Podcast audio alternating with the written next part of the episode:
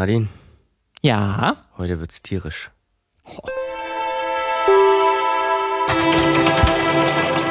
Tierisch Das genial. sind die, na, das sind die äh, Intros, wofür wir äh, bekannt und beliebt, glaube Ja. ich, sind. Ja. Ähm, das ist außergewöhnlich, was hier immer passiert. Und damit herzlich willkommen beim Filmmagazin. Hallo, da fließt eine Menge Hirnschmalz rein. Herzlich willkommen zum Filmmagazin. Äh, Wir sind wieder da, einmal die Woche heute.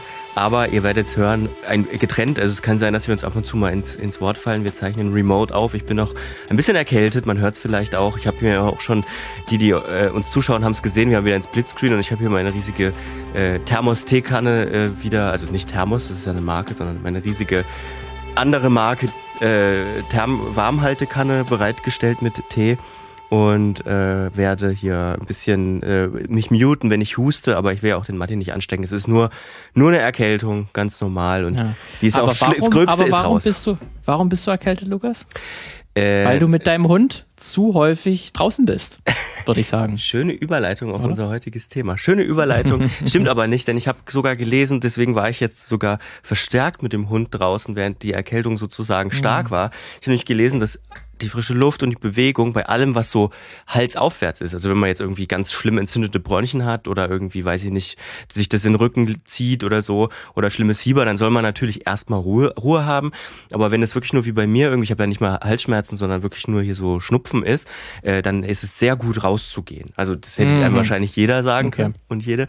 Aber äh, ich musste das nochmal nachlesen, deswegen war ich verstärkt an der frischen Luft und es hat geholfen. Also ich glaube, ich habe noch nie so schnell, also es waren jetzt zwei Tage, also die letzten beiden Tage waren jetzt nicht so geil, aber heute ist schon der erste Tag, wo es wieder gut ist oder besser ist.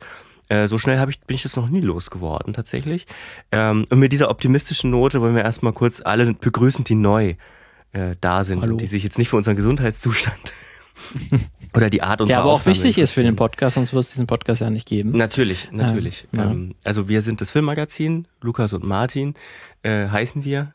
Ähm, zu eurer Rechten auf dem Bildschirm Martin, das bin nicht ich. Und der ein bisschen angekränkelt klingt, ist Lukas, das bin ich.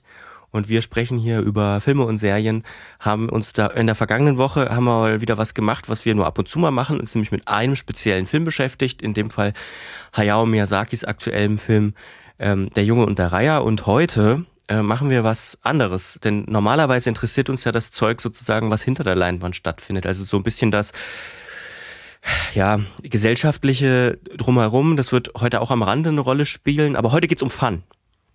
Wir haben nämlich ein Ja, Spiel und Fun.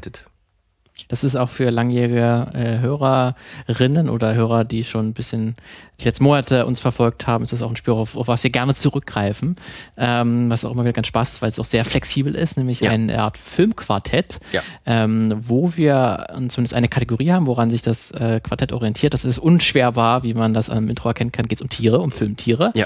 Ähm, und wir suchen das äh, beste Filmtier äh, und haben da an, anhand mehrerer Kategorien werden wir äh, diese äh, Tiere miteinander vergleichen. Wer ist der, der beste und schönste?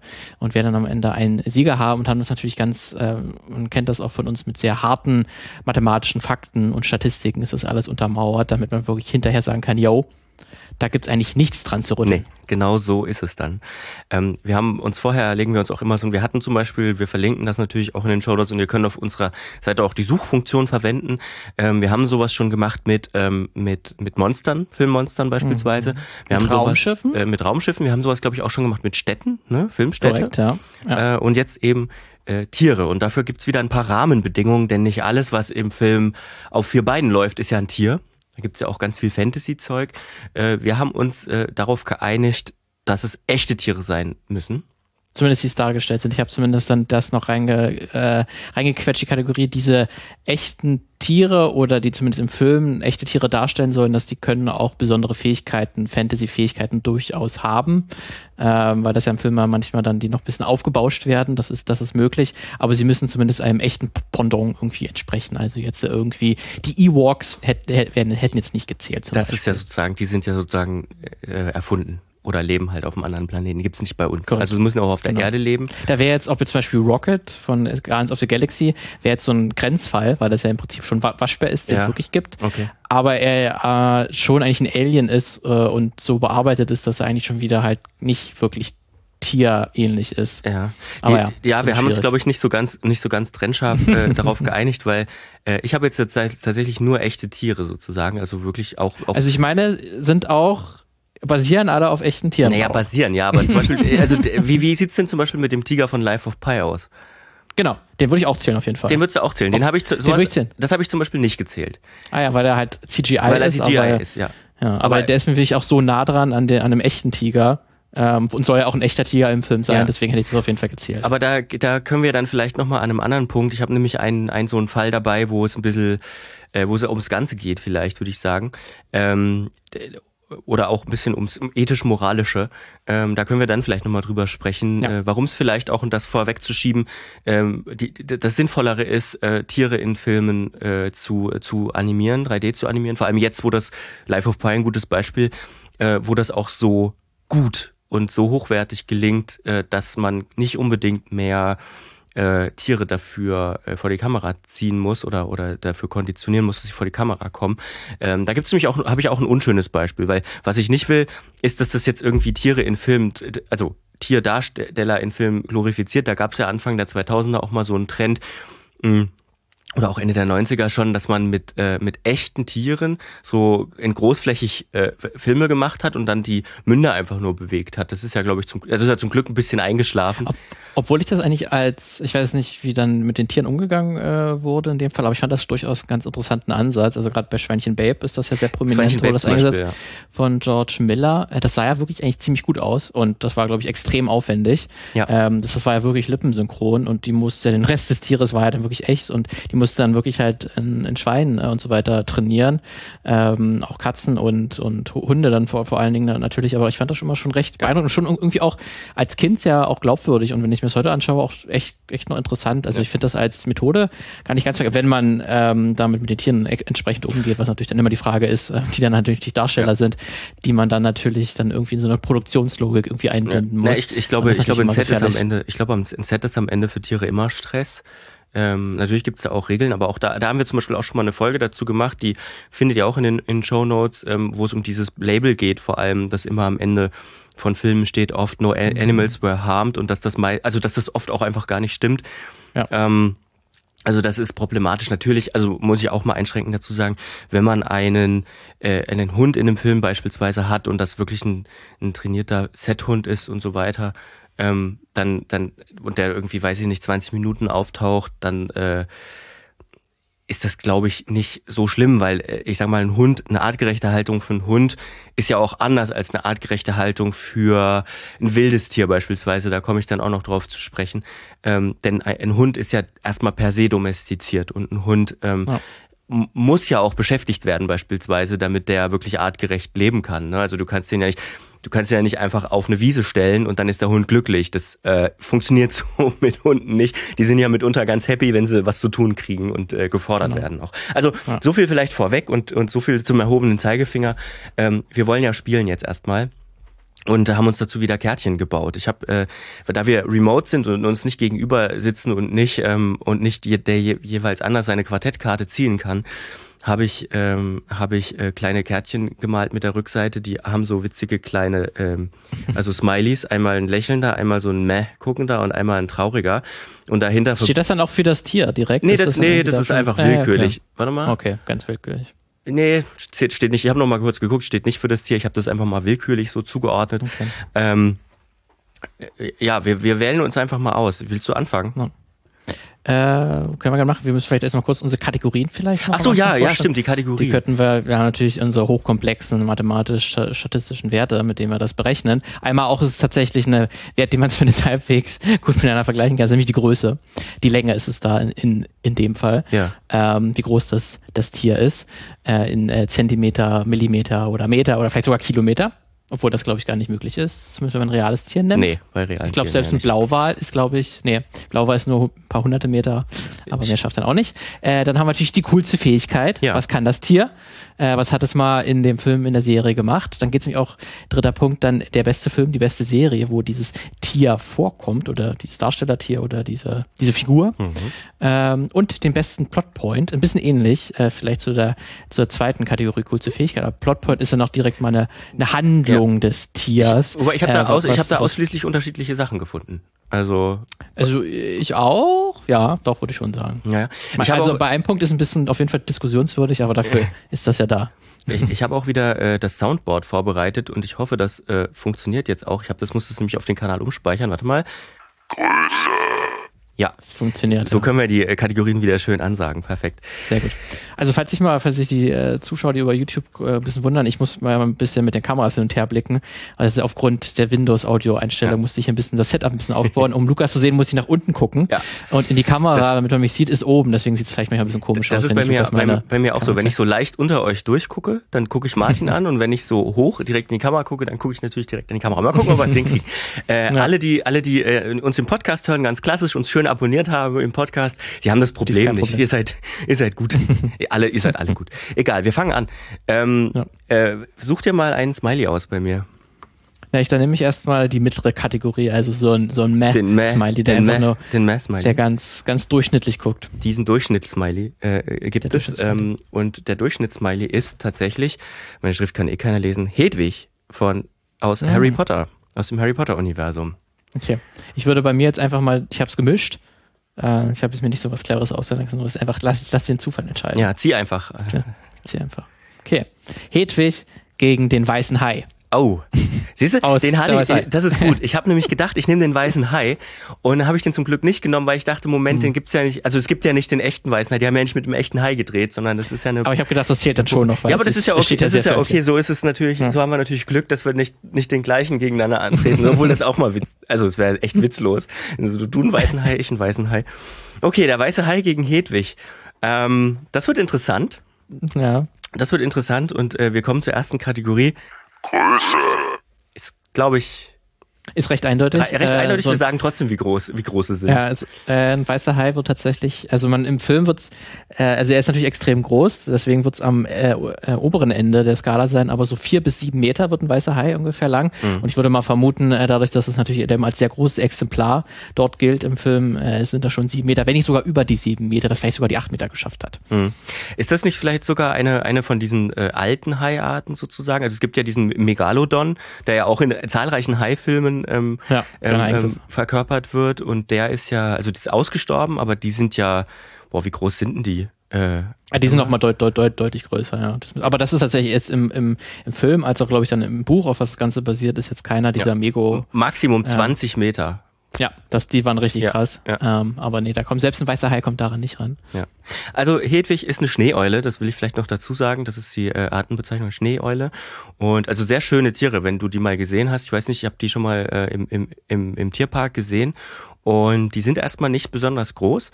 Ähm, ist auch das einzige Tier bei mir tatsächlich, äh, wo das Weibchen größer, wo die Weibchen größer sind als die Männchen. Deswegen hat Hedwig mhm. hier ah. schon einen Vorteil. Ähm, die, die sind so 53 bis 56 Zentimeter groß. Also dann auch wahrscheinlich am oberen Ende. 56 Zentimeter Größe, relativ leicht natürlich ein Vogel, aber eine Flügelspannweite von bis zu 1,60 Meter. Das ist schon echt. Das ist dann schon beeindruckend. Also wenn man die mal fliegen sieht, dann die wären schon groß. Also da da, ähm, ist schon krass. Aber ja, gut, äh, natürlich nicht vergleichbar mit einem weißen Hai. Also der Punkt geht wohl an den Hai und damit an dich. Yeah! Kommen wir zur zweiten Kategorie. Coolste Fähigkeit. Was kann der weiße Hai? Ähm, ja, der kann natürlich viel. Äh, vor allen Dingen Menschen fressen. Mhm. Aber das habe ich tatsächlich nicht als äh, kurze Fähigkeit äh, genommen. Da kann man natürlich fragen, ob das cool ist, äh, weil das ja auch eigentlich ein weißer Hai gar nicht tun würde, in ja. dem Maße, wie er es im Film auch tut. Haben ja weiße Haie ähm, dann auch echt, echt schlechte Publicity bekommen. Dran, muss man sagen, dieser ja. weiße Hai ähm, hat ordentlich, ordentlich das Image als PR-Kampagne ist es ganz schön nach hinten losgegangen auch, oder eigentlich genau wie es funktionieren sollte. Ja, auch dazu haben wir mal eine Folge gemacht. Könnt ihr euch auch anhören zum Weißen Hai. Das stimmt, genau. Aber ich habe dann mal als Fähigkeit genommen, weil das, glaube ich, dann so gerade im, äh, im ersten Teil dann der große Überraschungsmoment äh, ist, weil das ist dann gegen Ende des Films. Man hat eigentlich dann schon alles vom, vom Hai gesehen, glaubt man zumindest. Äh, er hat jetzt schon äh, ähm, einige äh, Strandbesucher verschlungen äh, und hat dann irgendwie auch das Boot, mit dem dann die Leute losgezogen sind, um, um den Weißen Hai zu töten, dann auch schon vor sich hierher gezogen, was auch schon krass ist, dass er so ein Kleinboot zumindest ziehen kann, so eine Kraft hat. Aber er springt ja dann am Ende, gegen Ende des Films sogar auf das Deck dieses Bootes äh, und greift ja dann einen der, äh, der Jäger an und tötet ihn, ihn sogar. Und das finde ich schon eine ganz schön krasse Eigenschaft dieses weißen Hai. Der kann nämlich einfach auf ein Boot springen. Hm. Naja, das, also ich meine, das, das können. Es ist, ein, es ist ein Fischwesen sozusagen. Ja? Naja, naja also, ist ein Säugetier. Also, Meeres, also Säugetier, aber in, in Meeres, Meereswesen, ja. was sich dann einfach mal entscheidet, ähm, einfach an ein Boot äh, zu springen, dass es auch so eine Kraft hat auf ein Boot zu springen. Aber können das nicht, also können das nicht so Meeres, Meeressäugetiere oder Meeres, Meereswirbeltiere? Wie oft hast du schon einen Hai auf, dem, auf so einem Boot springen sehen? Naja, persönlich gesehen habe ich das noch nicht, aber dass da auch so, dass auch so Delfine hochspringen und so weiter und so andere. Das ja, okay. Das ist auch, aber Haie? Hast du schon mal einen Hai so springen? Ganz also normal. Ich finde das nicht Ja, doch, Haie springen, warte mal. Haie Gerade weil der auch so riesen fett ist und groß. Unter Wasser ist man leichter. Also Hed korrekt. Deswegen ist ja krass, dass er das Wasser verlassen hat. Hedwig hat auf jeden Fall, finde ich, eine sehr coole Fähigkeit und das finde ich sowieso schon immer, immer crazy. Ähm, dass einige Vögel, das können auch Tauben vor allem, nämlich Briefe übermitteln. Das ist ja sozusagen das, was, äh, wozu sie, was sie in, im Harry Potter Universum auch machen, Briefe, Briefe übermitteln und Pakete übermitteln vor allem, also DHL, Eulen DHL im Prinzip. Mhm. Und ähm, das finde ich schon, schon, schon verrückt. Also die, auch, auch Brieftauben und so, die haben ja auch krassen Orientierungssinn. Ähm, finde ich schon, das finde ich schon schick. Also das okay, ist schon echt. Äh, das hm, hätte jetzt die Frage. Also ich meine, das ist eine krasse Fähigkeit. Weißt wie, wie ist eigentlich da die Arbeitsbedingungen bei den Eulen? Äh, Gibt es auch eine Gewerkschaft? Eulengewerkschaft? Also, ähm, ja. Puh. Ich glaube nicht. Ich glaube ja. nicht. Deswegen, die müssen ganz schön ackern äh, wahrscheinlich gerade auch im, im, im, Zauberministerium oder so, da werden das die stimmt, auch eingesetzt. Ja. Was ja auch ganz faszinierend ist, dass die, die hätten ja eigentlich alle anderen Möglichkeiten, irgendwie Nachrichten von A nach B zu bringen, aber ist dann irgendwie die, die Methode, die man häufig fährt, sind dann Eulen. Ähm, oh. Ja, ich meine, also. Sieht ja cool aus. Wieso nicht? Ich meine, ja. die, die, die verliefern, die verliefern ja auch zum Beispiel Zeitungen aus und so weiter. Ähm, also. Aber es gehört ja sozusagen zum äh, normalen Habitat des, der Eule Sachen abzuliefern oder so einen guten Orientierung zu haben. Für so ein Hai ist es ja ungewöhnlich, dass er bei der Größe so aus dem Wasser das ich, auf dem Boot springt. Erstmal stelle ich das, das grundsätzlich in Frage. Und das zweite ist natürlich, im Normalfall gehört das ja bei Eulen nicht dazu, glaube ich. Also normalerweise machen das ja Tauben. Ich habe jetzt noch keine Briefeulen gesehen. Außer in Harry Potter. Mhm. Dann kann ich nochmal nachgucken, aber guck mal, aber auf gutefrage.net hat mal jemand gefragt. Sehr gut. Ja, mit viel Mühe und Arbeit. Und hier steht Nein. Nicht unmöglich. Aber es ist, ja, okay, ist vielleicht. Aber ich, obwohl ich trotzdem gerne wissen wollen würde, ob äh, Haie das normalerweise tun. Das finden wir doch auch raus auf gutefrage.net. Die Frage wurde doch hoffentlich auch schon mal gestellt. Können Haie springen? Äh, aus dem Wasser springen vor allen Dingen. Es gibt ein paar Arten, die aus dem Wasser springen. Dazu gehören weiße Haie. Mhm. Sagt der WWF. So, naja, das ist gut. schon mal besser als gutefrage.net. Das stimmt. Naja, gut. Dann gebe ich dir den Punkt. Ja, gut. Gibt's ja nicht mir den Punkt, gibt's ja Hedwig den Punkt, ja? Ich gebe Hedwig. Wir, wir, wir kämpfen ja nicht. Wir sind da ja unvoreingenommen. Aber kommen wir mal zum, äh, zum, zur nächsten Kategorie. Bester Film oder beste Serie? Jo. So. Welcher ist denn, also, also Gut, bei mir ist es relativ eindeutig. Es gibt zwar viele weiße Haie-Filme, ja. aber ich glaube, ich, man muss nicht lange streiten, wer der, ich, wessen der beste der, weiße Hai-Film ist. Der Klassiker ist. im ja. Prinzip. Der Klassiker von 1975. Nicht Sharknado, schade. Nicht Sharknado, ne. Okay, Na, bei mir ist es Harry Potter und der Gefangene von Azkaban, natürlich. Das also ist tatsächlich auch wenig äh, diskutabel, ja. welches der beste äh, Harry Potter-Film ist. Auch darüber haben wir schon mehrfach gesprochen.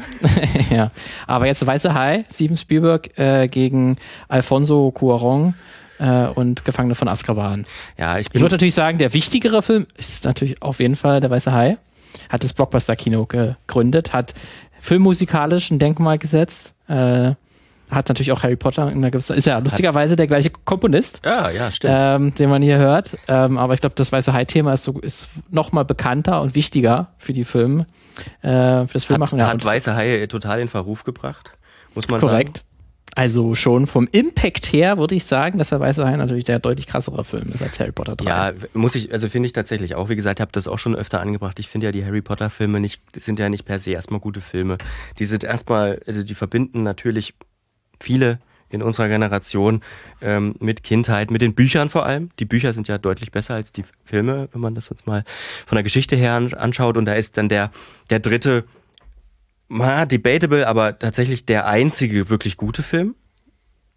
Auch oh, da. Das äh, ist eine krasse Aussage, aber hit, ja. Hit me.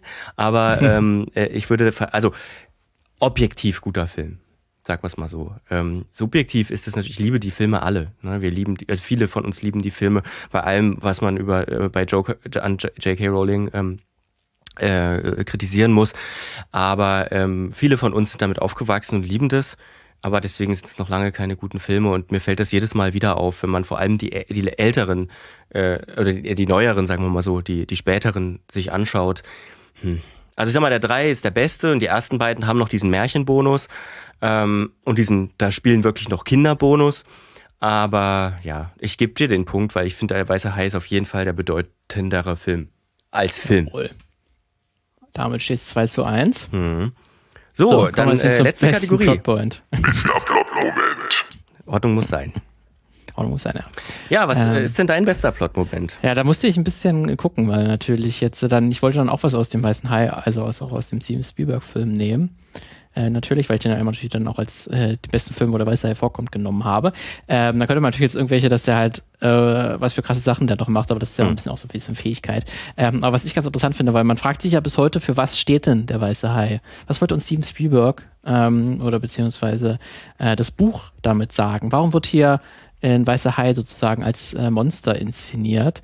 Ähm, und das ist ja bis heute so eine große, noch durchaus eine in äh, Filmkreisen, glaube ich, auch noch nicht eine hundertprozentig entschiedene Frage, was, glaube ich, auch nie, nie sein kann, weil es ja auch spannend ist, das zu interpretieren.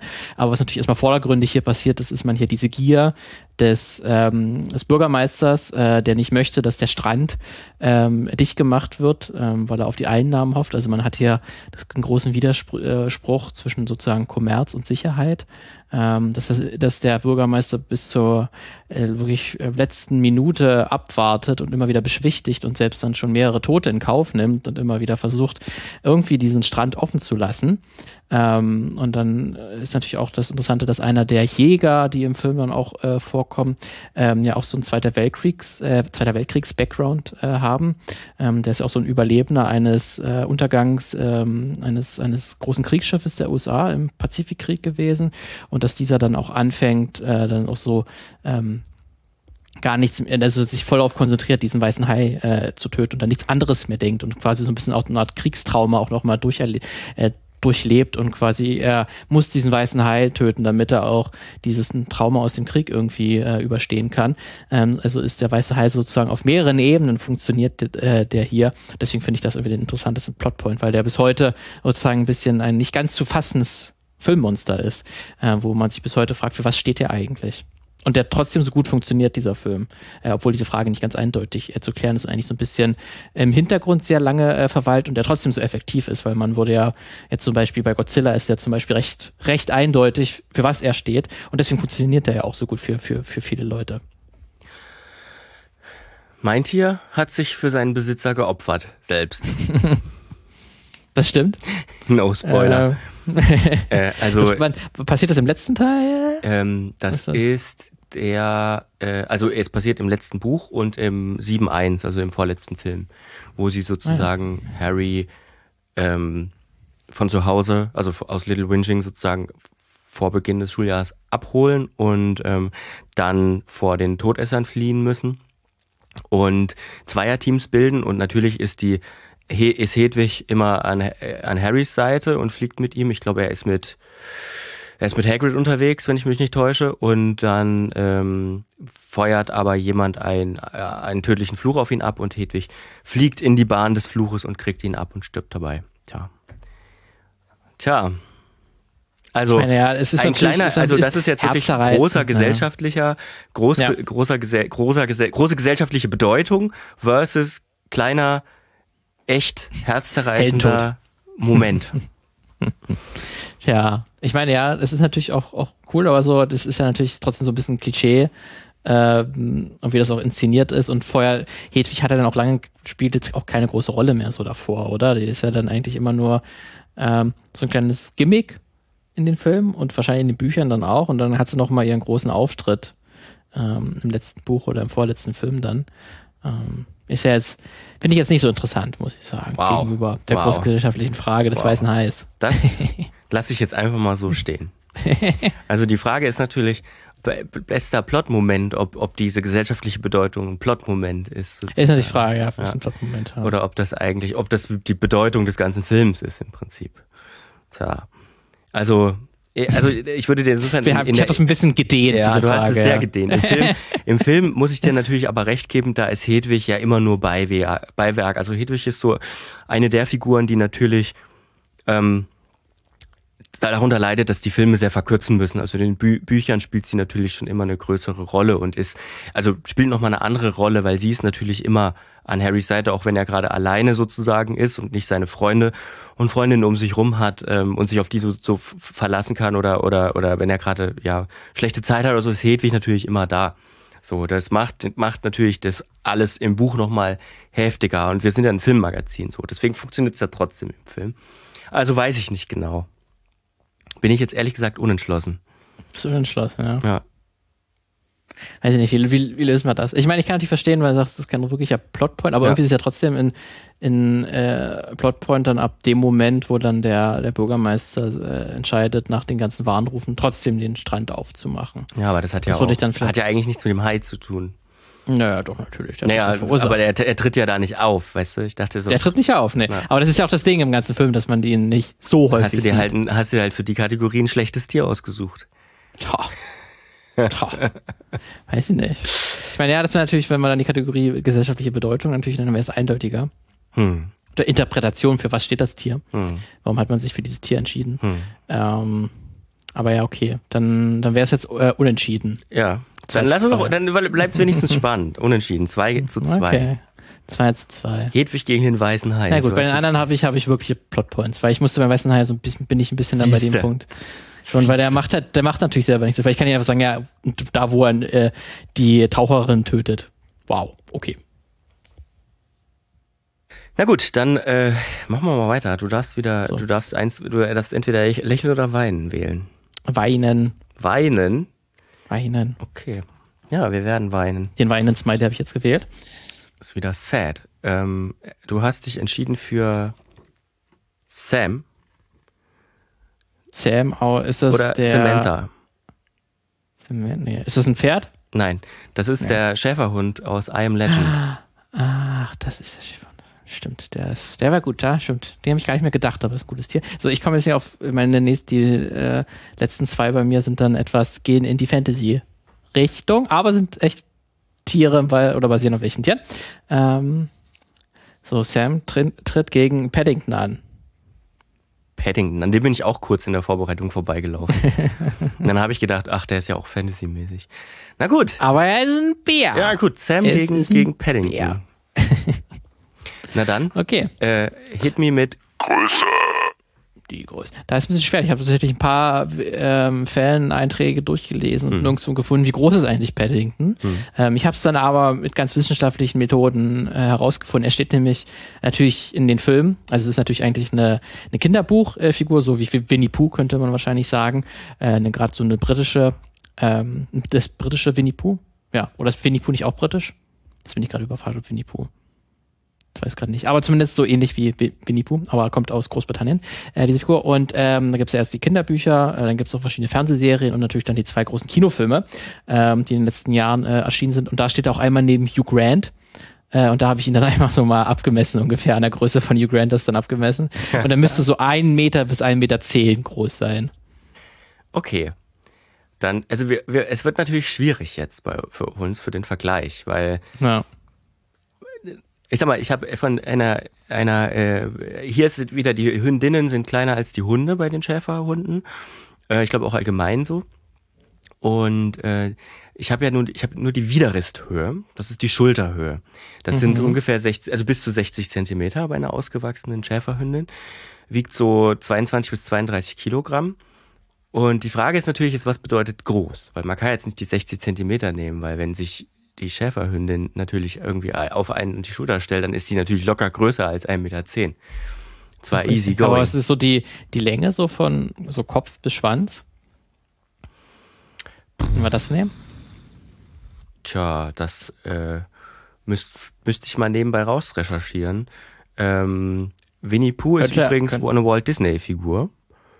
Äh, ja, aber ist es nicht eine gekaufte Walt Disney-Figur? Ich glaube, es ist keine ursprüngliche. Zu klären und Aber es kann auch sein, dass es. nee, ein englischer Schriftsteller, Alan Ah, Alexander ja. Milne. Ja. ähm, oder nee, Millen wird er ausgesprochen, äh, ist Winnie Pooh ähm, in, in Lon London geboren und in Sussex gestorben. Es ist interessant, dass die äh, Briten dann so zwei sehr bekannte... Zwei bekannte Bären haben einfach. Ja. Paddington und Winnie the Pooh. Aber die Amerikaner haben ja Winnie the Pooh weggekauft. Ähm, jetzt kaufe ich mal Länge Schäferhund. Google ich jetzt Aber mittlerweile mal. ist ja Winnie Pooh auch äh, im, äh, in, der Öffentlichkeit angekommen, sozusagen. Äh, aber da sind ja die Urheberrechte ausgelaufen. Deswegen kannst du mit Winnie Pooh ja machen, was du willst. Mhm. Deswegen kannst du ja auch Horrorfilme machen mit Winnie Pooh. Genauso wie jetzt mit der ersten Mickey Mouse Version. Das stimmt, ja. Auch seit diesem Jahr. Zumindest die erste Steamboat Willy heißt sie, glaube ich. Ähm, die erste Version von Mickey Mouse jetzt auch öffentlich verfügbar für jeden. Könnt ihr machen, was ihr wollt. Könnt ihr auf T-Shirts drucken und verkaufen. Disney kann nichts machen.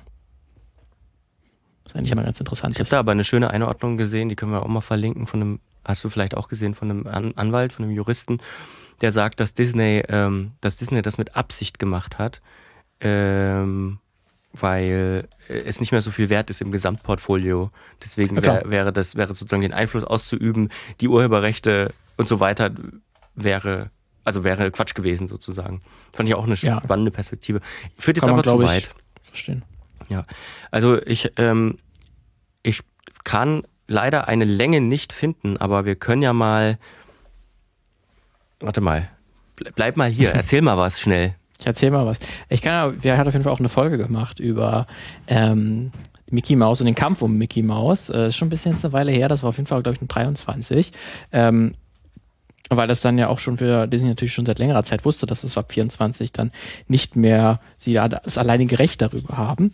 Ähm, und da gab es dann schon auch Diskussionen. Besonders interessant ist, dass ja auch Disney ähm, schon seit, ich glaube, Rapunzel muss das gewesen sein, dass sie in ihrem Intro äh, immer wieder auch dieses Steamboat Really eingebaut haben und das auch schon eine Vermutung war, dass sie das deswegen gemacht haben, äh, in ihrem Logo auch wieder betont haben, diese erste Version von Mickey Mouse, um mal darauf hinzudeuten, ja, wir, das gehört uns eigentlich, eigentlich immer noch uns. So, aber hier haben wir jetzt einen Hund. Ich habe mir mal einen Hund geholt. Äh, die, die bei YouTube schauen, die sind, die sind, natürlich, die sind natürlich jetzt äh, ähm, äh, pleased. Ähm, ich habe mir den Hund geholt. Aber das ist natürlich jetzt eine French Bulldogger, muss man sagen. Das ist natürlich kein Schäferhund. Das stimmt, aber Allein die ist schon, ich habe ja, ich habe gerade gemessen, ja. allein die ist schon über 70 Zentimeter lang, obwohl sie halt okay. winzig ist. Muss man also sagen. dürfte eigentlich so ein Schäferhund deutlich größer sein. Größer sein, ja. Paddock, ne? Also ich glaube, naja, wenn, jetzt, wenn so ein Schäferhund kommt und, sich, und die Pfoten, Vorderpfoten auf ja. deine Schultern steht, ist er so groß wie du. Also 1,80 bestimmt oder so. Entschuldigen ja. Sie. Okay. Gut. Du darfst wieder auf dein geht, Körbchen. Geht ja, dieser okay, Punkt. Okay. Geht dieser Punkt äh, an dich? An Sam. So. so. No Animals coolste Fähigkeit. übrigens. Ja, so, coolste Fähigkeit. Was, was kann denn Sam? Coolste Fähigkeit. Stimmt, nicht vergessen. Also, ähm, ja, Sam ähm, habe ich jetzt ein bisschen allgemeiner gefasst, weil Sam ist ein normaler Schäferhund. und die sind, also ich habe so ein bisschen in, in Klammern, also in Anführungsstrichen, die, die Treue gesetzt. Also die ist ja auch im Film. Mhm. Ähm, erstmal natürlich die, die treue Begleiterin von unserem Hauptdarsteller, äh, der von Will Smith verkörpert wird, also der letzte Mensch sozusagen oder vermeintlich der letzte Mensch. Und ähm, leistet ihm Gesellschaft, kümmert sich um ihn, beschützt ihn auch, ähm, also kämpft dann gegen diese, diese Viecher, die ins Licht nicht kommen können. Ähm, und äh, jagt auch mit ihm zusammen, ne? also findet mit ihm Essen und so weiter. Ähm, und es gibt ja auch so eine Szene, wo er äh, in eine von diesen, diesen, diesen Tripwire, also diese, diese Stolperdrahtfallen und dann hochgezogen wird und sozusagen über Kopf hängt. Ähm, und dann bleibt sie sozusagen die ganze Zeit an, an seiner Seite unter ihm sitzen und, und passt auf ihn auf. So. Also die Treue, würde ich einfach mal sagen. Habe ich jetzt mal als mhm. coolste Fähigkeit mhm. mhm. eingeordnet. So, so jetzt du. Jetzt, man, man, könnte bei Paddock natürlich einfach nehmen, er kann sprechen. Das ist einfach mal eine Fähigkeit, er beherrscht die menschliche Sprache. Zusätzlich dazu, dass es auch eine Bärensprache gibt, übrigens in der, in der Welt von, von Paddington, die aber kein Mensch richtig aussprechen kann, weil das natürlich dann so auf äh, Grummeln und Schreie irgendwie und Krächze so basiert. Das kann dann kein Mensch aussprechen. Aber, aber Paddington kann es ja sprechen, aber das finde ich jetzt ja ein bisschen, ein bisschen langweilig. Und dadurch, dass er jetzt ein Fantasy schon Wesen ist, ähm, wäre das jetzt vielleicht ein bisschen zu easy gewesen. Er ist übrigens ein, Brillen, ein Brillenbär oder ein Andenbär heißt das, weil er aus Peru kommt. Das sind dort äh, die Bären, die dort äh, hausen. Ähm, er kann aber als besondere Fähigkeit, was er auch in den Filmen immer wieder macht, er kann sehr gut Marmelade aus Bitterorangen kochen. Das ist eine, er hat dann ein ganz feines Näschen dafür. Äh, und diese äh, Marmelade wird auch als außergewöhnlich gut von seinen Mitmenschen beschrieben.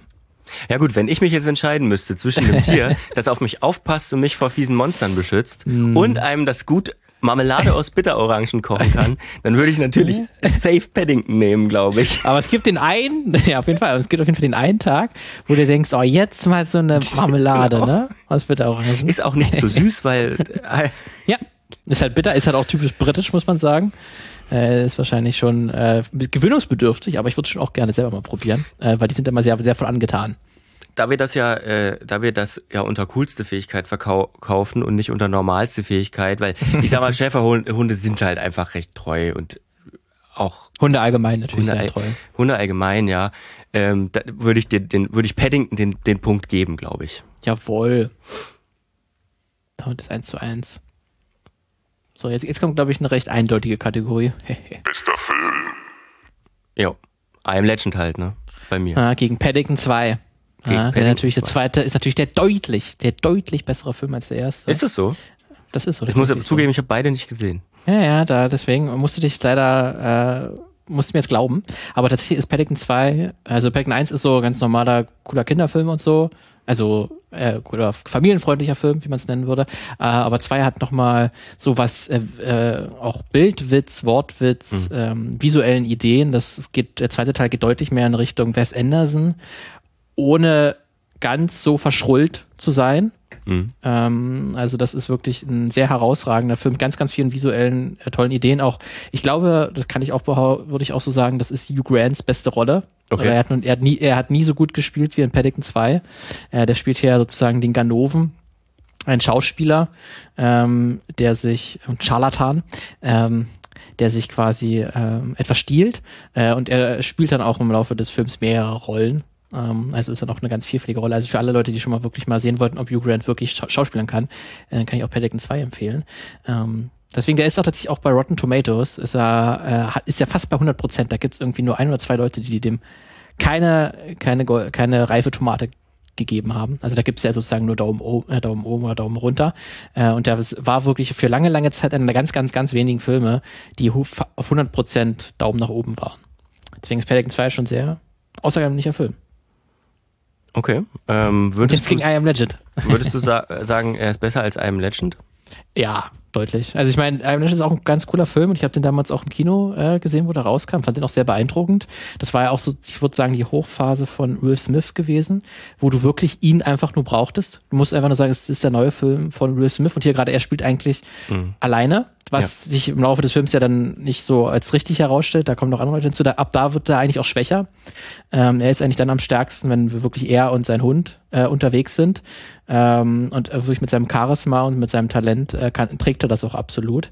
Ähm, und ist wirklich auch ein äh, stellenweise richtig guter Film. Ähm, ich hatte, glaube ich, ich weiß gar nicht mehr, wann ich hatte auch mal über die unterschiedlichen Versionen von I Am Legend, glaube ich, mal gesprochen bei einer Folge, ja. weil es gibt ja noch diese I Am Legend, der letzte Mann auf der Erde, gibt es ja ganz, ganz häufig. Ähm, und gerade das Ende von I Am Legend ist ja sehr bekannt dafür, dass es eigentlich auch ein anderes Ende gibt oder auch gedreht wurde was nochmal eine deutlich andere Richtung nimmt. Ähm, und das ist auch ganz, ganz spannend, ähm, wie das dann umgesetzt wurde. Und es gibt ja, soll jetzt auch ein zweiter Teil ja kommen. Ähm, oder schon länger in der Mache. Ähm, deswegen mal schauen. Aber ja, am Ende ist es natürlich trotzdem nur so ein guter, guter Blockbuster, würde ich sagen. Also cooler Blockbuster, coole Ideen drin, ähm, bedrückende, die Monster gerade auch am Anfang. Das sind ja so eine äh, Zombies, die schnell rennen können. Ähm, Im Gegensatz zu Zombies, die eher so langsam vor sich hintrippeln, sind das ja wirklich so sehr aggressive Bestien. Ähm, die fand ich auch mal sehr bedrohlich umgesetzt. Ähm, und wie halt dieses New York auch gestaltet ist. Ähm, auch sehr The Last of Us mäßig, glaube ich, was sich dann dieses äh, Spiel und dann auch die spätere Fernsehserie sich auch sehr stark darin orientiert haben. Deswegen würde ich auch sagen, dass ähm, I'm Legend ein guter Film ist. Aber jetzt gegen Peiligen 2 würde ich jetzt sagen, keine Chance. Mhm. Äh ja. Wie stehst du denn zu ich, dem Film? Na, ich glaube dir, ich glaube dir das, weil ich, also ich fand I Am Legend damals, als er rauskam, auch richtig gut. Ich weiß gar nicht mehr, ob ich ihn im Kino geguckt habe, es könnte sogar sein. Ähm, aber er ist halt, er hat damals ja auch, auch so ein bisschen was gemacht, äh, was, was sich wenige getraut haben, nämlich eben dieses Alleine und so und mal so eine kleinere, in Anführungsstrichen, Geschichte erzählen. Aber ich kann mir gut vorstellen, dass Paddington deeper ist. Ähm, er ist ja jetzt nicht so, er ist ja nicht so komplex oder irgendwie so. Also ich bin bereit, auch diesen Punkt an Paddington abzugeben, weil ich glaube auch, also steht auf jeden Fall auch noch auf meiner Liste, äh, dass ich die Filme mal gucke, äh, Ja. mir mal Du anschaue. kannst auch tatsächlich auch sofort den, den äh, zweiten gucken. Das wäre Ah, okay. kein Problem. Dadurch. Also der erste ist jetzt nicht schlecht oder so, aber der zweite ist halt eine so deutliche Ver Verbesserung, ähm, dass es dann schon mehr Sinn macht.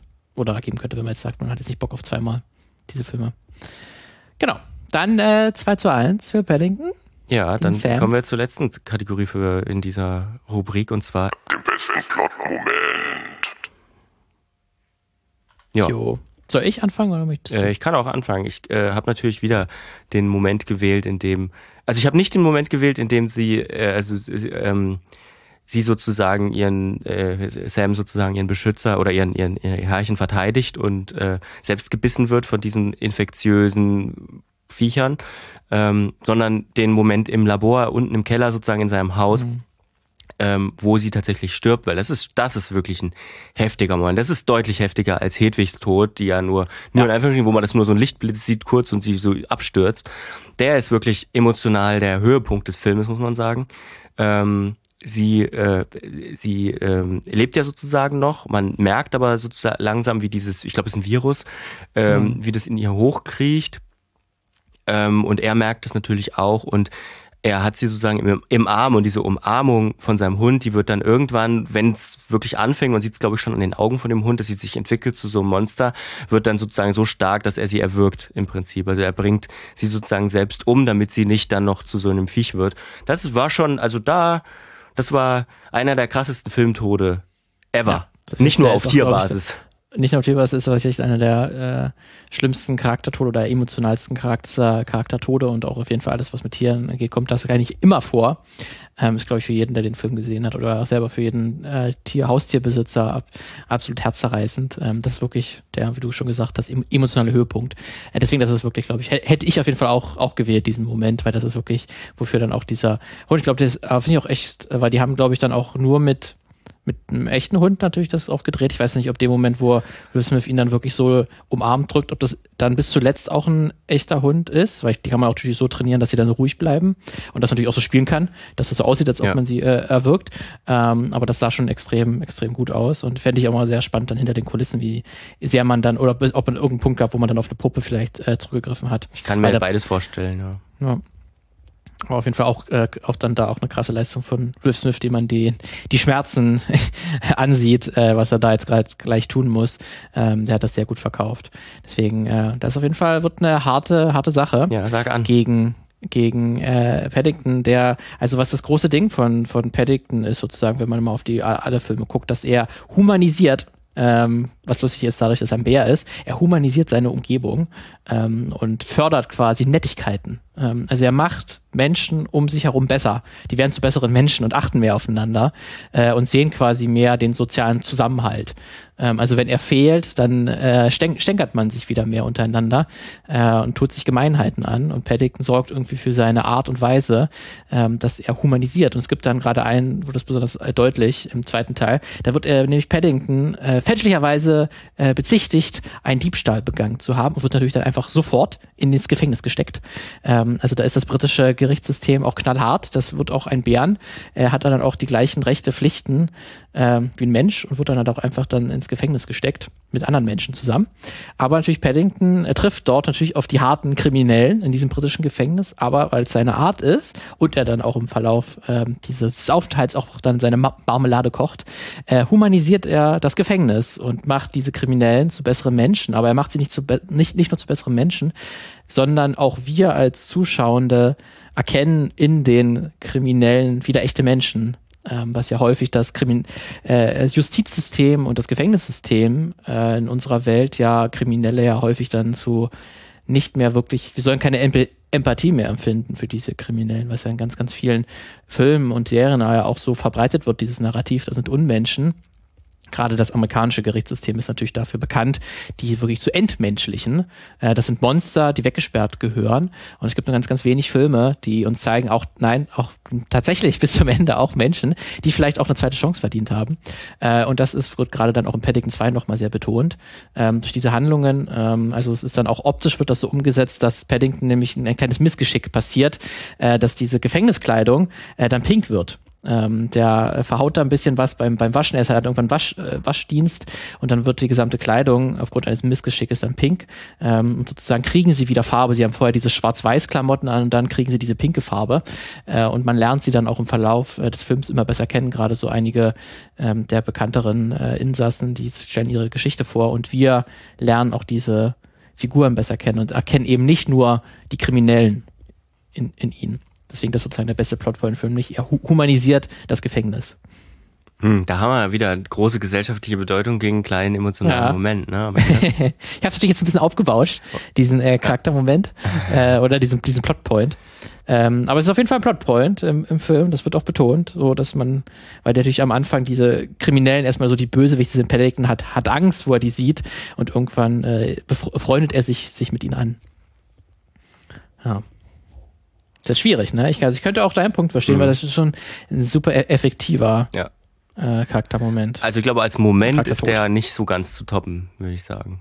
Also als Ja, ist singuläres. Ereignis. Also das stimmt, als singuläres Ereignis ist natürlich auch bei so Top-Listen und so, ähm, wann habe ich geweint, als ein Charakter irgendwie, Filmcharakter gestorben ist, ist dann eigentlich schon Urban Legend immer dabei, deswegen würde ich es ja durchaus geben, weil ich habe auch hier natürlich was Großes, eine große Keule rausgeholt, ähm, die nicht nur, nicht nur ein, nicht nur ein Plot Plotpoint ist. Deswegen, na gut, von mir aus, da haben wir wieder unentschieden. Bin wieder so. Aber das ist typisch Paddington, ne? Der Ja. hätte das auch gemacht.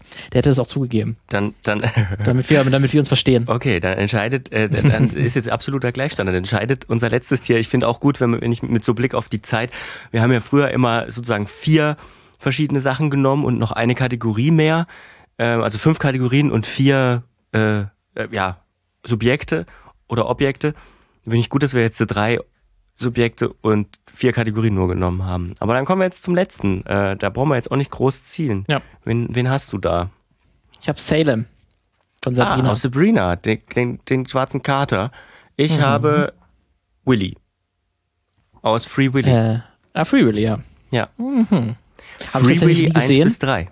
Habe ich tatsächlich nie gesehen, selbst den ersten Teil nicht. Ich habe es immer wieder die Gelegenheit gehabt und mir gedacht, irgendwie, irgendwie, nee. Also ich weiß ja irgendwie auch, wie es was, um was es geht und so. Habe mir gedacht, ne. Aber vielleicht habe ich viel verpasst, Also, deswegen kannst du mich gerne aufklären. Ich habe den ersten, habe ich mal gesehen, weil ich dazu gezwungen wurde. Ähm, fand den jetzt, naja, das da reden wir dann beim be- äh, besten Film drüber. Ähm, wir, lass uns erstmal loslegen. Ich sag da noch ein bisschen was zu den Free Willy Filmen. Äh, und zwar mit der, Größe, und das ist relativ easy. Ja, also so eine Hauskatze. Mhm. Also Salem ist eine schwarze Hauskatze. Ähm, die ganz, die Art kann ich dir, glaube ich, nicht sagen, aber ich glaube, es könnte eine Bombay-Katze sein. Die sind auch so, so schwarz. Sehen so panthermäßig aus. Hm. Ähm, das könnte Salem sein. Äh, aber selbst egal was, äh, sind so ungefähr fü- 50 Zentimeter lang. 50. 50, ja. Okay, ähm, Kommt da Willi ran? Da muss ich erstmal ganz kurz, äh, ganz kurz schauen, ob da Willy ran. Ja, bisschen. Also Knapp, ne? Willy ist ja ein Schwertwal. Ähm, und also Kein Or Orca, wie man doch vielleicht Orca, vermuten das äh, sagt man auch dazu. Ach so, sind also Orcas. Schwertwale sind so. Orcas. Ach so, man nennt siehst sie auch Killerwale zu Unrecht, ähm, wobei dieses Killerwal eher daher kommt, dass es wohl schon vorgekommen sein soll, dass die kleinere andere Wale fressen manchmal und äh, deswegen kommt, kommt wohl von Walkiller dieses Killerwal zustande, auch wenn die mit Killern nicht viel zu tun haben. Das sind eigentlich total liebe, ähm, liebe Tiere. Ähm, Schwertwale deswegen oder Orcas eben. Und die werden im Durchschnitt so, die Männchen sind wieder größer, zwischen 6,4 und 8,2 Meter groß Hm. und wiegen drei- 4,3 Tonnen. Äh, Also sind schon ordentliche Brummer. 4,3 Willy war, wohl. Willy war wohl ein bisschen kleiner, auch weil er vor allem jünger, äh, relativ kränklich war, als er jünger war. Also Willy ist, ist die Figur. Äh, eigentlich reden wir über den Darsteller und der äh, ähm, hieß Keiko. Man, warum auch immer man ihm einen japanischen Frauennamen gegeben hat. Äh, Hm. No reasons, aber Keiko, Männchen, war ein bisschen kleiner, aber trotzdem deutlich größer als 50 Zentimeter. ja, Leicht, leicht. Punkt für Willy. Ja. Ähm, dann, coolste Fähigkeit, ja gut, was kann denn Salem so? Salem kann eigentlich nix, äh, weil er, er ist eine Katze. Ja. Ähm, aber er ist ja eigentlich ein Mensch Ja. gewesen oder ein Hexenmeister, muss man dazu sagen. Also ein, ein männliche, eine männliche Hexe, äh, die vor, also ungefähr 500 Jahre alt ist, diese Hexe. Mhm. Oder dieser Hexer, äh, Hexenmeister. Äh, und der hat versucht, der Salem äh, die Welt zu erobern. Äh, und weil das nicht so gut war, äh, wurde er bestraft. Und für diese Welteneroberungspläne wurde deswegen in eine Katze verwandelt.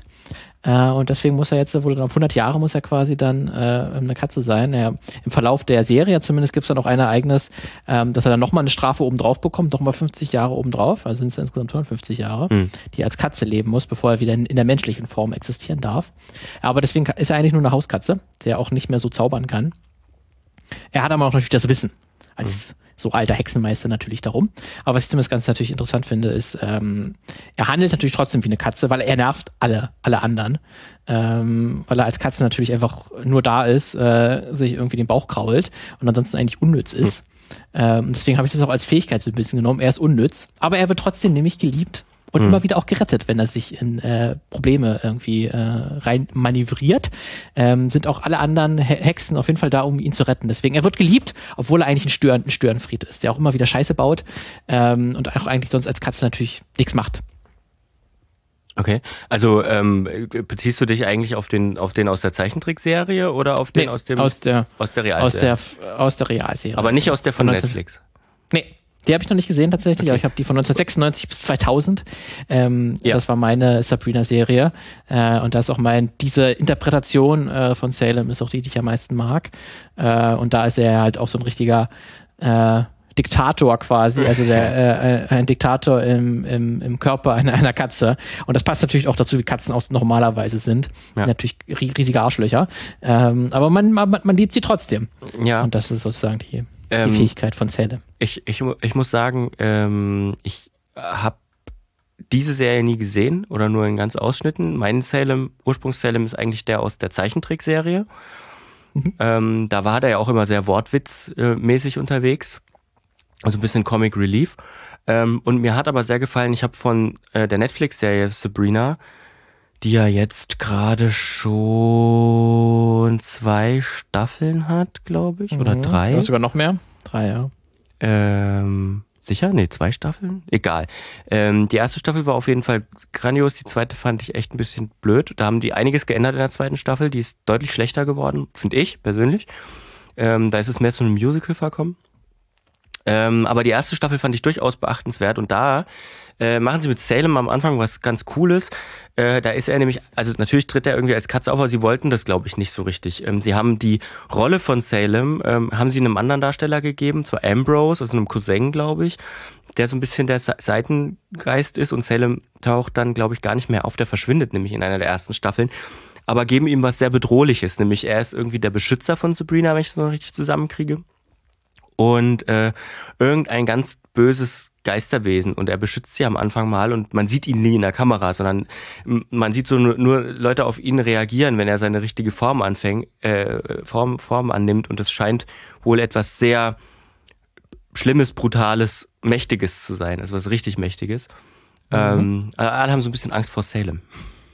Auch interessant. Das ist ja natürlich nochmal eine deutlich andere Interpretation ähm, als von der, was ist in der, also die Animationsserie habe hab ich auch damals viel geschaut als Mhm. Kind, aber ich habe dann irgendwie besonders die, auch die Re Realverfilmung dann, ähm, fand ich dann irgendwie nochmal ein bisschen spannender, Mhm. äh, weil da, da ist ja auch Comic Relief, aber nochmal so ein bisschen, auch böse, Ja. böse Jokes oder so ein bisschen halt, ähm, die so ein bisschen hinterfotzig sind. Ähm, und äh, hat dann aber auch halt mal als Mentor aufgetreten, weil er halt so weise ist und dann Sa- Sabrina natürlich dann trotzdem sehr, sehr mochte und ihr immer oft auch aus der Patsche geholfen hat, wenn sie Fragen hatte oder so.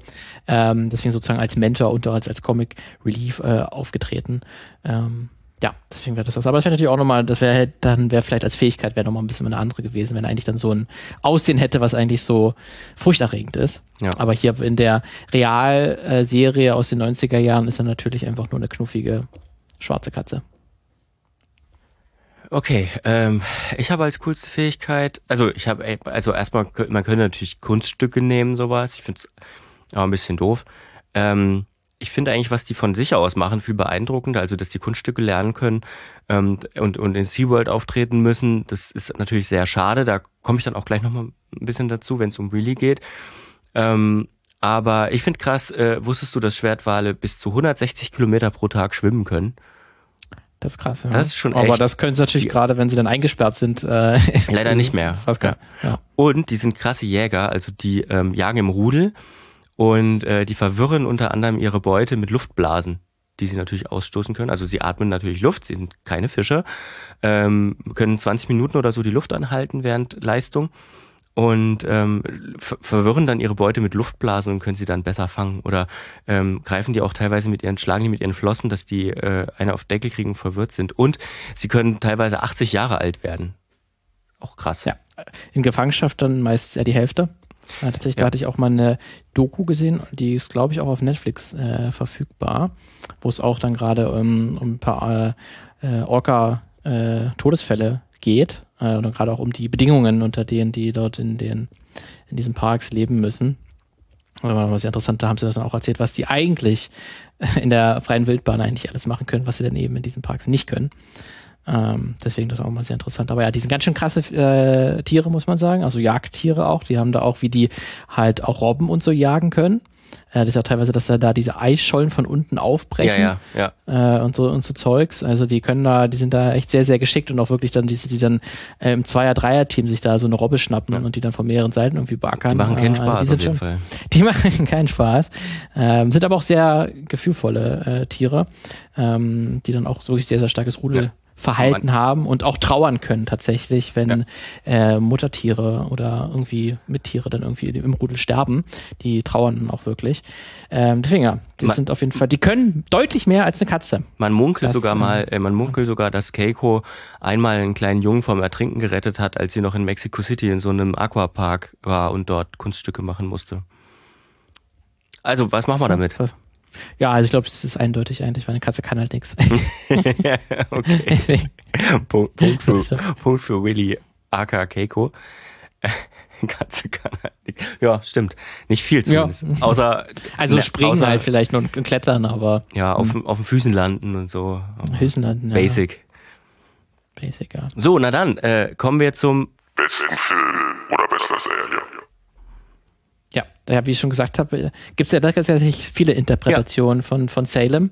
Ähm, aber ich nehme dann wirklich die von, 19, die von 1996 bis 2000 in den USA lief, bei uns dann zwei, drei Jahre später äh, im Fernsehen äh, zu sehen war. Äh, ich fand auch sehr spannend, ich habe es auch noch mal reingeschaut. Ähm, sie haben ja dann, sie haben mit vier Katzen insgesamt gedreht, also mit echten Katzen, die dann halt jedes Mal, wenn Salem irgendwie wegrennen musste oder irgendwo hingerannt ist oder irgendwo raufgesprungen ist, dann sind das echte Katzen gewesen, die man so halbwegs trainieren konnte.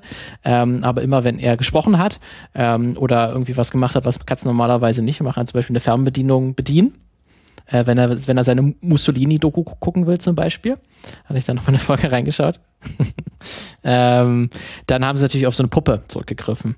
Äh, die war sehr simpel ähm, insgesamt, also die war schon sehr statisch. Hat natürlich sofort gesehen, wenn sie umgeschaltet haben. kann mich da Aber total dran erinnern an diese Puppe. Ne, ich weiß, es hat sich auch bei mir total eingebrannt, diese Optik von dieser, von dieser Katzenpuppe. Aber irgendwie, auch wenn ich die heute noch, ist natürlich eine Nostalgie bei mir verbunden, aber ich finde das irgendwie trotzdem, es sah gut aus und es hat wirklich, wenn diese Katze dann immer wieder ähm, auf die Fernbedienung tritt und immer wieder jetzt seine Mussolini-Doku bitte doch schauen will, obwohl all- alle anderen darauf keinen Bock haben, das funktioniert. Äh, und man kauft das irgendwie ab und dadurch dass es halt eigentlich dann sozusagen ein mächtiger, äh, ein mächtiger Zauberer ist, der hier in eine Katze ver verbannt wurde, vielleicht noch mal mehr, aber irgendwie finde ich, das wurde schon gut, gut gelöst und das war auch trotzdem, man brauchte auch irgendwie vier, fünf Leute, die diese Puppe bedient haben, ähm, damit das dann auch halbwegs lippensynchron irgendwie aussieht und halt die Bewegung, die Kopfbewegung auch gepasst haben. Ähm, deswegen, es hat auf jeden Fall über den gesamten Verlauf der Serie, fand ich hervorragend eigentlich äh, funktioniert mit den wenigen Mitteln, die man damals hatte. Ähm, deswegen ist das, war es für mich auch immer auch eine wirklich Serie und gerade, dass es halt so ein bisschen auch einen bösen Humor hatte. Ähm, dieser Salem äh, fand ich den irgendwie auch immer auch sehr, sehr cool. Äh, und dann auch die Serie eigentlich, auch wenn sie auch diese typische Sitcom natürlich war, ähm, die so irgendwo ähm, nachmittags immer, immer lief, ähm, fand ich dann doch irgendwie immer sehr, sehr spaßig. Okay, mein äh, bester Film ist Free Willy 1, auch wenn ich 2 und 3 nicht gesehen habe. Ich habe aber jemanden gefragt, der alle gesehen hat. Ähm, also ich habe mir da das, das Okay geholt. Und ich muss leider sagen, also ich gebe dir den Punkt schon von vornherein, Okay. ähm, weil erstmal, also f- ich glaube, der Film oder Free Willy wohnt bei vielen Leuten ähm, im Herzen von vielen Leuten, die die als Kind gesehen haben oder als auf VHS hatten und so weiter, ähm, weil das, glaube ich, für Kinder ein, ein, ein Herz allerliebster Film irgendwie ist. Ne? Und man irgendwie mit einem anderen Lebewesen ähm, die irgendwie die, die Sympathie aufbaut und, und das, für frei, das eigentlich nur in Freiheit leben will und das aufgrund von kapitalistischen Interessen, da gibt's ja dann diesen Chef von diesem Aquapark, der äh, ihn dann töten will, weil äh, damit er die Versicherungssumme äh, äh, äh, äh, kassiert, um zu expandieren und so weiter, glaube ich. Ähm, also erstmal der Film geht erstmal vermeintlich in die richtige Richtung, ist relativ einfach erzählt. Also wir haben ja da auch einen Jungen, der der in diesem Aquapark arbeiten muss, weil er, glaube ich, so Schmierereien an die Wand gehauen hat. Und dann lernt er Willy kennen und merkt, oh, er unterhält sich mit seiner Familie, die draußen lebt und so weiter. Und will eigentlich nur raus. Und irgendwann ähm, befreien die ja äh, Willy auch. Oder Willy befreit sich auch in Teilen selbst. Ähm, aber äh, das Ganze sendet eigentlich so ein bisschen die falsche Botschaft. Ähm, und dazu sage ich dann später noch mehr, warum das die falsche Botschaft ist. Aber deswegen bin ich bereit, dir den Film zu, ge äh, dir, dir ah, ja. zu geben. Okay, also äh, weil dann der Film nicht ganz das eigentlich erreicht hat, was er erreichen wollte. Eigentlich das, eigentlich, das so Gegenteil aus meiner Sicht. Ja. Okay, gut. Dann kann man, kannst du ja einen Plotpoint darüber jetzt nochmal genauer sprechen. Ähm, also welche Stelle? Welche Stelle meintest du denn genau? Ich meine die Befreiung nämlich natürlich. Mhm. Ähm, und zwar seine eigene sozusagen, als er dann, ich glaube, da ist er nochmal in so einer Bucht, also er wird freigelassen von den, von dem, dem, dem, den, den, den handelnden Figuren und dann ähm, muss er nochmal selber über so ein, ich weiß gar nicht mehr, was ein Netz oder eine Mauer war, von so, von diesen, diesen Fängern, die ihn da einfangen wollen und er springt da wirklich drüber. Ähm, das ist der, der wichtigste Plotpoint, aber mit eben einem faden Beigeschmack. Denn der echte äh, Darsteller sozusagen, der äh, Keiko, ähm, der ist auch freigelassen worden aufgrund äh, öffentlichem Druck. Also ich weiß gar nicht, äh, es ist wirklich so die klassische, ich sag mal, amerikanische Geschichte, auch wenn nicht nur Amerikaner beteiligt waren. Ähm, der also Keiko kommt eigentlich aus einem ähm, aus einem Seapark äh, oder Seepark aus äh, Mexico City, ähm, wo genau er herkommt, ähm, weiß ich jetzt gar nicht. Er ist glaube ich irgendwann gefangen worden im Alter von zwei Jahren oder so, also ganz, ganz, ganz, wirklich ganz jung noch gefangen worden. Und ähm, ist dann in so ein, äh, in einen Park gekommen, wurde dann verkauft. Und aber SeaWorld in den USA wollte ihn nicht haben, weil er eine Hautkrankheit hatte, wo sie Angst hatten, dass er ansteckend ist. Dann ist er nach Mexico City gekommen, dort in einem viel zu kleinen Becken gehalten worden, aber wohl äh, war wohl auch äh, Hauptattraktion des Parkes. Und äh, man hat dann für diesen Film eben nach einem Schwertwal gesucht und hat ihn dann bei SeaWorld nicht gefunden, weil die Botschaft des Filmes SeaWorld nicht gefallen hat. Ähm, und hat, kam dann eben am Ende auf, auf Keiko und äh, musste musste ihn dann auch äh, durch die Gegend fliegen ähm, natürlich äh, oder durch die Gegend transportieren. Erstmal geflogen ist er dann auf jeden Fall später worden als er freigelassen werden sollte. Denn aufgrund der enormen Publicity vor allem des ersten Filmes ähm, gründeten sich dann Vereine, ich glaube, es gab sogar eine, eine, Stiftung, also die, glaube ich, die Free Willy Foundation, die dafür gekämpft hat und Spenden gesammelt hat, damals auch Millionen bezahlt hat für diese Überführung. Da ist Free Willy, glaube ich, mit Hilfe der US Army äh, geflogen worden nach Island zurück, wo er ursprünglich herstammte und dort ausgewildert worden 2002. Ähm, aufgrund des enormen Druckes äh, und auch finanziell der finanziellen Möglichkeiten. Und Tierschützer haben das damals schon kritisiert, denn ähm, die Chancen, dass Keiko in äh, Freiheit überleben kann, die standen damals schon enorm schlecht. Also mhm. ähm, er war, wie gesagt, medizinisch in einem normalen Zustand dann später. Er ist aufgrund des Filmes auch aufgepäppelt worden, ähm, was dann erstmal gut war, sag ich mal. Also er ist aus einem schlechteren erstmal in eine bessere Umgebung gekommen sozusagen als Schauspieler. Ähm, aber dann äh, alles weitere ist auch schon oft kritisiert worden, weil dieses Geld sozusagen, was damals für diese eine Orca-Rettung, in Anführungsstrichen Rettung, ähm, äh, freigemacht worden ist oder eingesammelt worden ist, das hätte, sage ich mal, richtigen Auswilderungsprojekten und richtigen Projekten, die was gegen, gegen Gefangenschaft von, von solchen Tieren tun, hätte mehr nützen können. Denn ähm, er ist dann ausgewildert worden, hat sich dann zwar wohl auch zeitweise einem Rudel angeschlossen, ähm, aber hat dann auch äh, ist ihm dann auch wieder abhanden gekommen, weil er nicht so richtig auch ähm, jagen konnte wohl, hat sich dann zeitweise einem Boot angeschlossen, das passiert nämlich auch manchmal bei ausgewilderten ähm, Orcas, glaube ich nicht nur bei denen. Ist dem dann hinterher geschwommen an irgendeine Küste. Dort ist er dann immer wieder von Touristen gefüttert worden, bis dann verboten worden ist. Dann haben sich Tierschützer um ihn dort gekümmert äh, und irgendwann hat er aber eine Lungenentzündung bekommen, glaube ich, anderthalb, zwei Jahre nachdem er freigelassen worden ist und dann gestorben, äh, trotz Behandlung. Also das Ganze ist jetzt nicht so unter großem Erfolg zu mhm. verbuchen, muss man sagen.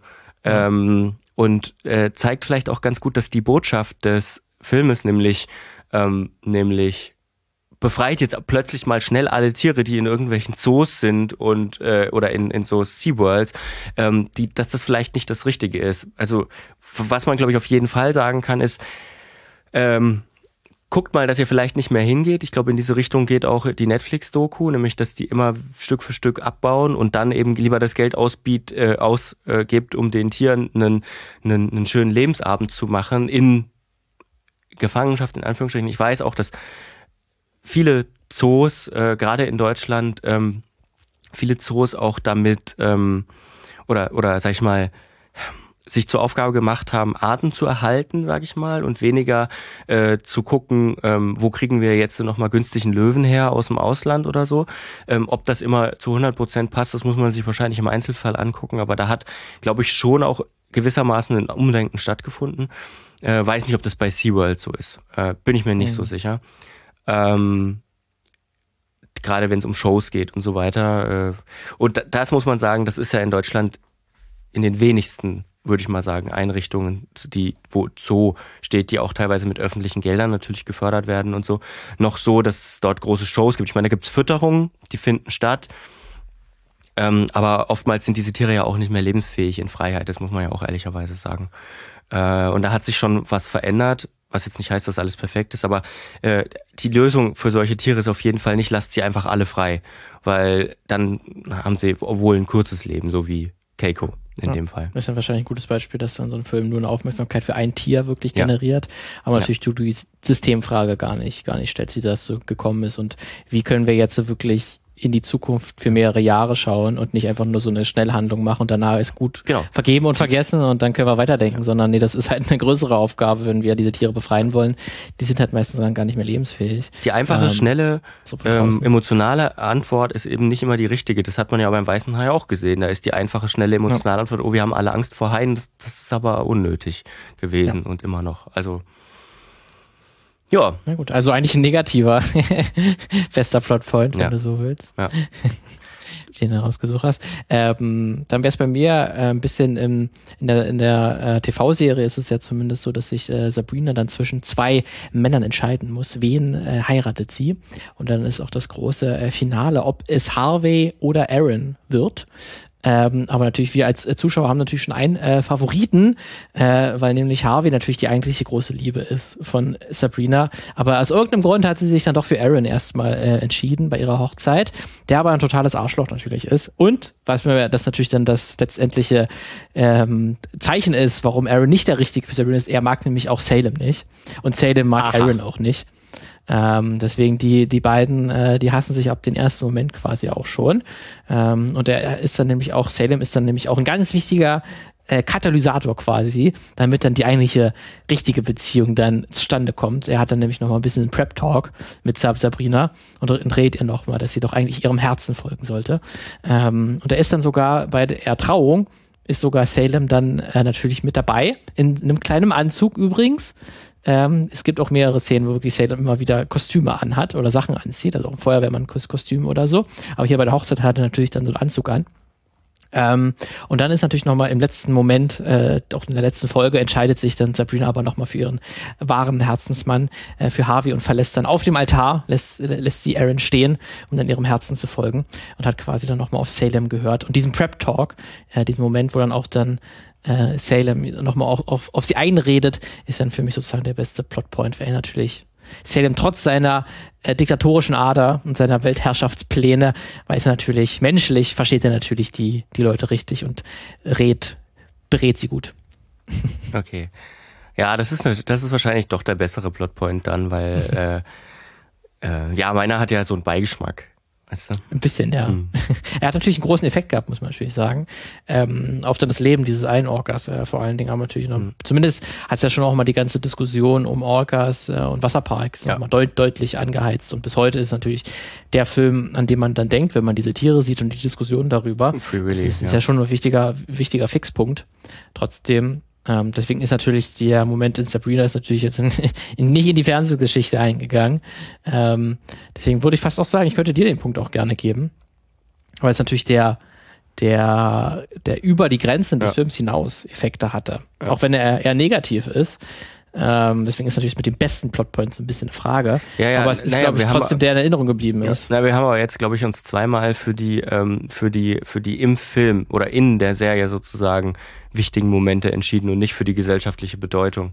Das stimmt natürlich. Deswegen muss ich Aber dann haben wir das Problem, dass wir wieder ein ausgeglichenes haben. Dann haben wir jedes Mal zwei, zwei zu zwei. Das ist naja, natürlich dann, dann ist es gleich dran. Dann das ist es halt so. Guck mal, ist doch schön. Das ist- 2 zu das 2, ist doch perfekt. langweilig. Nein, aber, ey. aber Das guck mal, ist- ich meine, diese ganze Serie, diese ganze Serie läuft ja im Prinzip auf den Punkt zu, den du beschrieben hast. Ja, schon das ist richtig, ja. Und wenn wir das Gesellschaftliche, wie bei den anderen Plotpoints, die jedes Mal meine Tiere geholt haben, ähm, mit dem Argument, es geht hier nicht um die Gesellschaft äh, abtun, dann können wir Jetzt das jetzt hier auch, einmal dann nicht. können wir das jetzt hier auch nicht. Einmal nicht. Und ich bin cool damit. Guck mal, wir haben schon wieder, es ist ja tatsächlich jetzt schon auch zweimal oder dreimal vorgekommen, dass wir schon wieder einen Gleichstand in unserem Quartett haben. Tja, schön. Great Minds Think Alike, würde ich Man, dazu man sagen. muss nicht immer gewinnen. Man muss nicht Man immer nicht gewinnen. Manchmal reicht auch. Das ist auf jeden Fall Paddington hat uns das beigebracht am Ende des Tages. Ja. Und vielleicht auch die anderen Tiere. Hedwig würde das wahrscheinlich, würde wahrscheinlich auch so denken. Ich glaube, die wäre auch so ein, wenn sie sprechen könnte, würde sie auch so, auch sowas sagen. Ja, sicherlich. Also, äh, äh, Laien drunter, ähm, gucken, dass, dass echte Tiere in Filmen, wie man jetzt sieht, nicht nur am Weißen Hai, sondern auch an Willy zum Beispiel, äh, spannend, dass es jetzt mal Meeresbewohner sind, aber bei Filmpferden zum Beispiel gibt es das ja auch, ähm, dass das nicht immer die besten, äh, die beste Idee ist, äh, echte Tiere in Filmen einzusetzen, ähm, sondern dass man es vielleicht auch mittlerweile ganz gut so machen kann, wie bei Paddington beispielsweise. Einfach komplett CGI, was Ja. auch sehr gut aussieht, Ja. muss man sagen. Also da haben sie viel äh, Effekt reingesetzt, anders jetzt als vielleicht bei Benjamin Blümchen, der deutschen Ah, Verfilmung, wo hm. Benjamin Blümchen einfach aussieht wie eine Paint-Textur. Ähm, da ist es bei Paddington, hat man da ein bisschen mehr Mm. äh, Geld reingesteckt. Wahrscheinlich konnte man das auch bei Winnie Pooh nicht. Ähm, da war es natürlich dann die Finanzierung ein bisschen schwieriger als bei so einer äh, weltbekannten vielleicht Figur wie Paddington. Aber trotzdem äh, muss man sagen, die sieht wirklich sehr, sehr gut aus, ähm, der Paddington-Bär. Und das ist natürlich, da muss man jetzt keinen echten Bären trainieren, das zu machen. Glück, was, glaube ich, ja. auch unmöglich ist, weil Paddington sich schon sehr viel bewegt und spricht. Ähm, deswegen, das wäre auch mit einem echten Bären, glaube ich, so kaum umsetzbar. Naja. sondern Man hätte auch nochmal so eine Puppe gemacht. Also, naja. also wenn ich ich mal, angucke, ich das, was früher mit äh, äh, äh, Tieren alles gemacht wurde in Filmen, wenn man sich auch die älteren Dr. Doolittle-Filme und so anschaut, war schon trotzdem natürlich krass. Äh, und wie sehr da die Tiere höchstwahrscheinlich auch hinter den Kulissen oder auf der Kamera gelitten haben dafür. Ja, und es gibt ja Ähm, diese Tan ja. Tanzbären tatsächlich auch ähm, Stimmt. lange, natürlich lange. Jahre. Also ähm, ich Ja. glaube, ich weiß gar nicht, ich glaube, ähm, das ist auch erst im letzten Jahrhundert verboten worden ähm, in, in vielen Teilen Europas. Ähm, ich glaube, das war sogar für manche ähm, Staaten in in ähm, Osteuropa äh, zu, also für die, dass man in die EU eintreten kann. Das ist ja auch relativ spät erst verboten worden, glaube ich. Wenn mich, mich alles täuscht, jetzt kein Quatsch Mhm. erzählen, aber ich glaube, in Bulgarien erst mit EU eintritt. Ich bin mir gerade ganz gar nicht sicher, wann das, war. Das wäre interessant, 2007 ja. Das, das ist so. noch so eine absolut wilde Idee, einfach so Bären zum Tanzen zu bringen und irgendwie so als ähm, Sehenswürdigkeit äh, oder irgendwie so als Attraktion irgendwie zu inszenieren. Ähm, diese Wesen, die dazu absolut nicht gemacht sind äh, und auch eigentlich ja super gefährlich sind. Ähm, und deswegen ist es schon echt wild. Ja. Ähm, das ist wirklich so eine, es ist ja wirklich einfach, einfach ein Folter Ja. für, für die Tiere. Ähm, kann man nicht anders sagen. Ja. So, pünktlich zum Ende des Filmmagazins versagt auch meine Stimme. Ähm, das Gut, ist, ein dann- gutes, ist ein gutes Zeichen dafür, dass Da wir geh jetzt doch mal raus mit dem Hund. Ja, frische Luft hilft. Frische Luft. Ähm, schön, dass ihr wieder zugehört habt. Wir hören uns dann Ja. wieder in einer Woche. Und äh, bis dahin, macht's gut. Ciao.